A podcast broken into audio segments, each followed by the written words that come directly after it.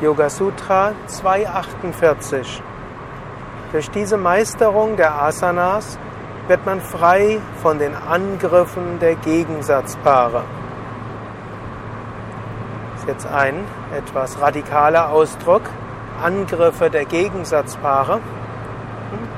Obgleich ich normalerweise kein Freund von kriegerischen Analogien bin, finde ich diesen Ausdruck doch relativ schön. Er hilft, dass wir uns lösen können von Identifikationen.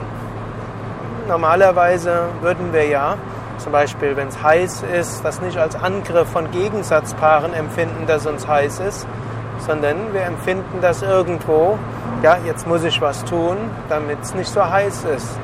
Oder wenn es kalt ist, wird man das normalerweise sagen, ja, jetzt muss ich irgendwie dafür sorgen, dass es wärmer wird. Patanjali spricht an einigen Stellen über die Dvandvas, aber insbesondere Krishna in der Bhagavad Gita spricht sehr häufig von Dvandvas, also Gegensatzpaare. Und wir werden immer wieder, man kann sagen, angegriffen von diesen Gegensatzpaaren. Mal ist es uns zu heiß, mal ist es uns zu kalt, mal ist uns die Arbeit vielleicht zu anstrengend, mal ist es zu langweilig, mal ist ein Mensch, erzählt er zu viel, mal erzählt er uns zu wenig, mal gibt es zu viele Leute, die mit einem reden wollen, dann gibt es niemanden, der mit einem reden will. Dann können wir uns noch vieles andere vorstellen, welche Gegensatzpaare man dort bekommt. Oder Essen ist zu salzig oder zu wenig salzig oder es schmeckt toll oder es schmeckt schlecht. Wasser ist zu heiß, Wasser ist zu kalt, schmeckt zu fade oder schmeckt besonders gut. Menschen teilen den ganzen Tag ihre Erfahrungen in Dvandvas ein. Und anstatt dass wir uns das einteilen, können wir uns mal davon lösen und können sagen, das sind Gegensatzpaare, die greifen uns irgendwie an. Und davon können wir uns lösen. Nicht indem wir uns darüber ärgern, oh wie grässlich, dass es dort jetzt wieder, dass ich mich schon wieder über etwas ärgere, oder wie schlimm, dass es mir wieder zu kalt ist, oder jetzt bin ich wieder in die Falle getappt. Also ärgern über sich selbst erhöht den Frieden nicht wirklich.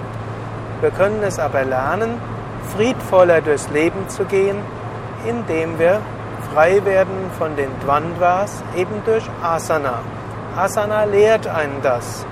Wenn du dich hinsetzt für die Meditation, dann setze dich hin und meditiere. Und selbst wenn du nicht meditieren kannst, mindestens lerne es, ruhig zu sitzen, ein angenehmes Gefühl zu haben, egal was passiert, deine Spannungen zu lösen und dich zu verbinden mit dem Unendlichen. Es mag sein, dass du plötzlich einen Luftzug spürst. Du bleibst ruhig sitzen. Es mag sein, dass du merkst, du hättest die Fenster aufmachen sollen, weil Sommer ist und heiß wird. Du bleibst ruhig sitzen und du entspannst dich dabei und verbindest dich mit dem Unendlichen.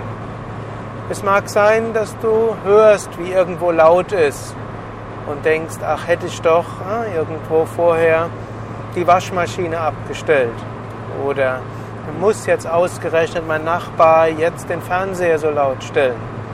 Bleib einfach ruhig sitzen, lasse die Spannungen los, meditiere über das Unendliche. Wenn dir das gelingt in der Meditation, dich zu befreien von diesen Dvandvas, dann wird das eine Grundeinstellung, die dir auch am Tag hilft. Vielleicht sogar jetzt in diesem Moment. Vielleicht merkst du jetzt, wie du getrieben bist von irgendeiner Manifestation von Dvandvas. Lerne es loszulassen, Spannungen loslassen, auf das Unendliche zu meditieren, hm, auch wenn es nicht die tiefe Meditation ist, lerne es, Ruhe zu bewahren, Stira, und Sukha, eine gewisse Heiterkeit zu halten.